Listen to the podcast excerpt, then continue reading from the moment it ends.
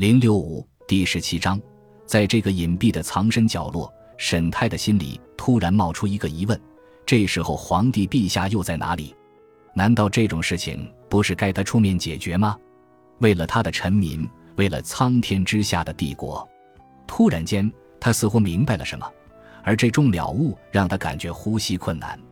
竖着毛的斗鸡，文州重复着他的话，抬起了头。申祖点点头。真是个不错的形容，谁又来做这场斗鸡的评判呢？你们是要不惜一切代价，非得把对方斗死吗？文相爷，您在帝国一人之下，万人之上，任重而道远。前任的相国秦海秦大人也是如此，而他是一个强硬的，甚至令人恐惧的人。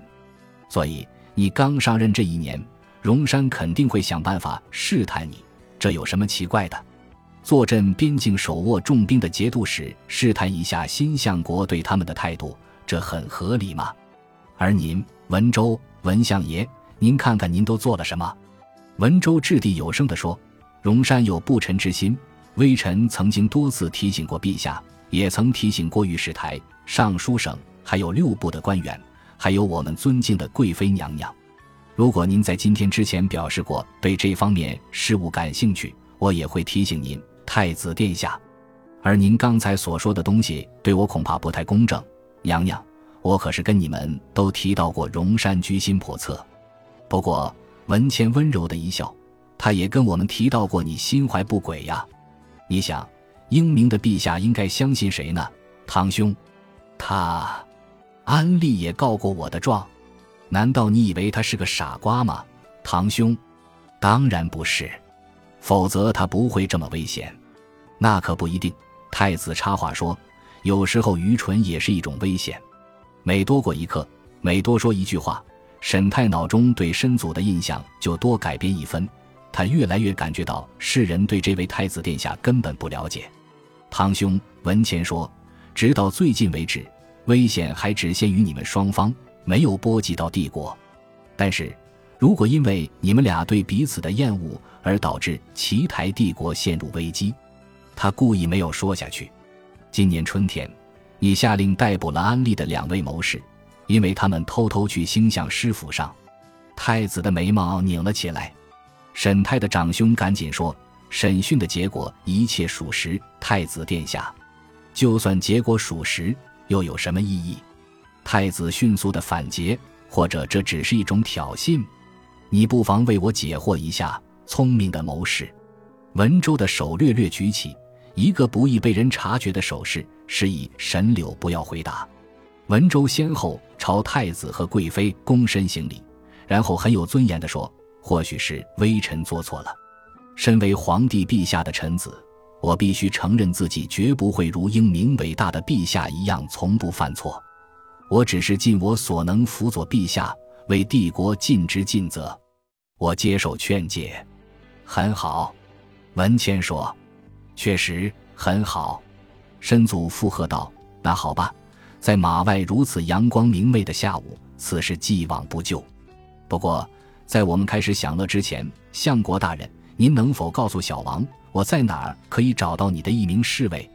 我听说他的名字叫冯大。”哦，文州说：“尊贵的太子殿下竟然纡尊降贵，耻及我进士的贱名。”是啊。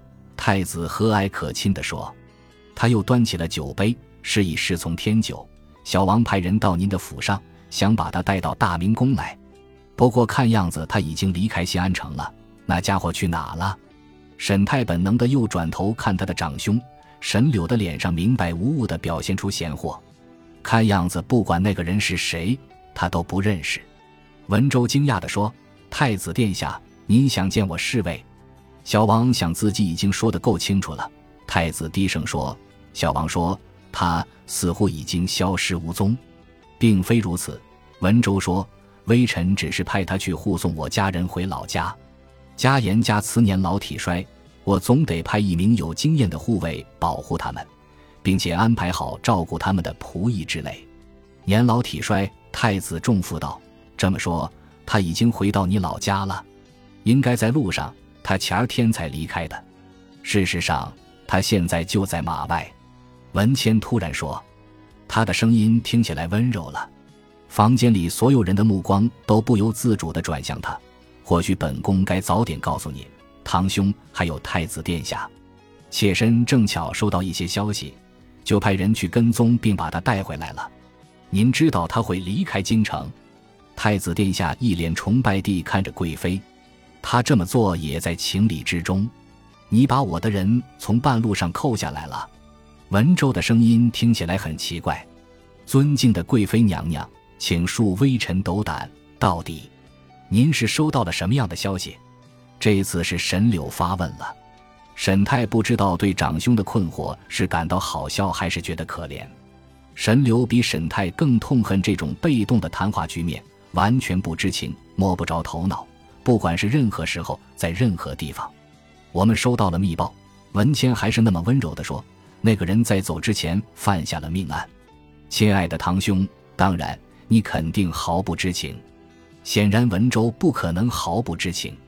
沈太提醒自己：“我只是个小角，连奏乐旋律是什么都不清楚的小角，跟众多名角站在同一个舞台上，被卷入了一场自己完全不明状况的大戏，当然毫不知情。”相国大人惊呼：“命案！是谁报的消息？”金吾卫提交了一份报告，他们说，在几天前的夜晚。一支金吾卫小队从头到尾完整的目击到一桩凶杀案，当时他们并没有立刻逮捕那名凶手。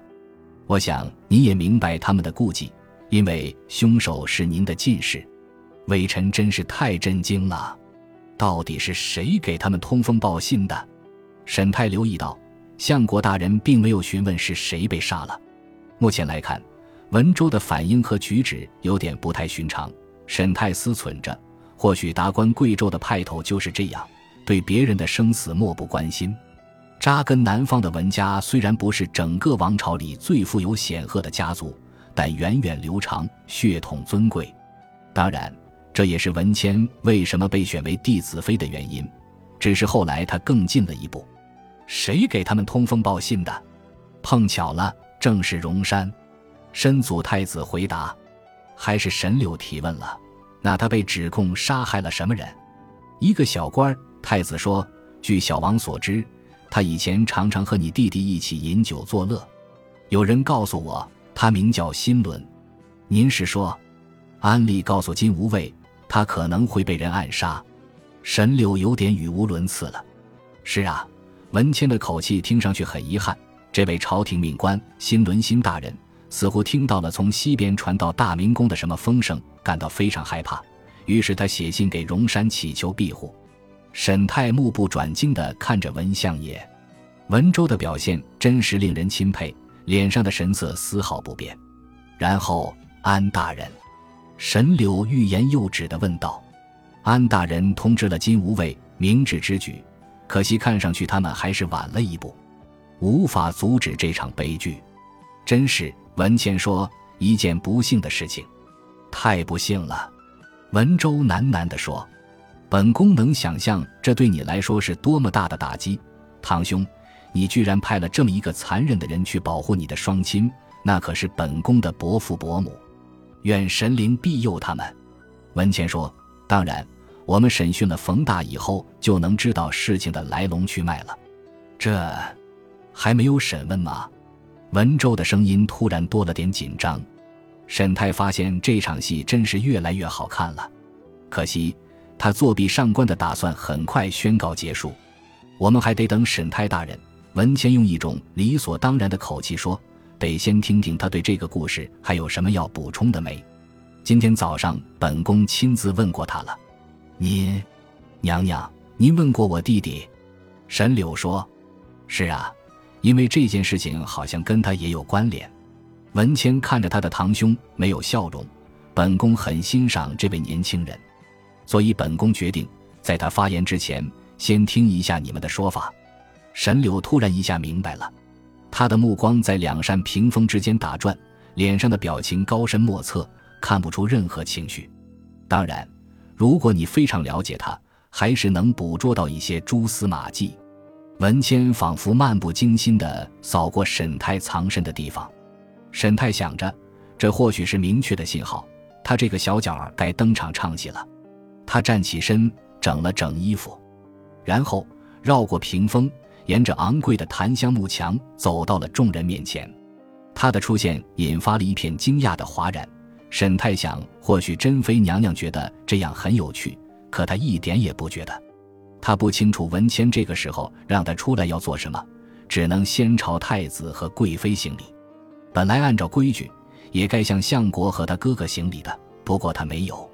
沈太朝着司马子安露出一抹笑容，诗人笑嘻嘻地看着他，仿佛觉得戏演到这个时候特别有意思。沈太清了清嗓子。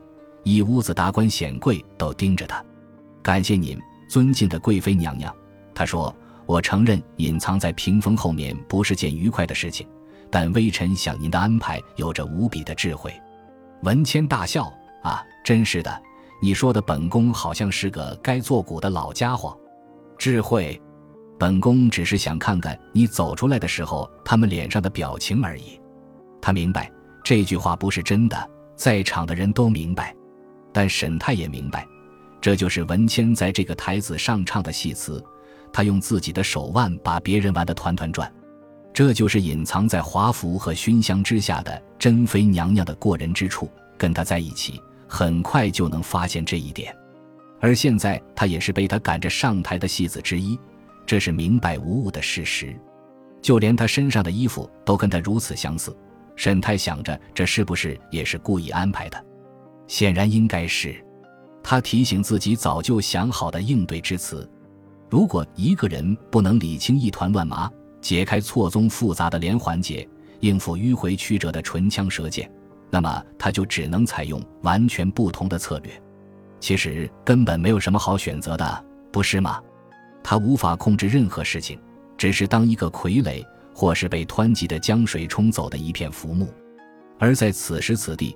他能做的也只有一件事情，他转身看向文州：“你是怎么知道我在库拉诺湖的？”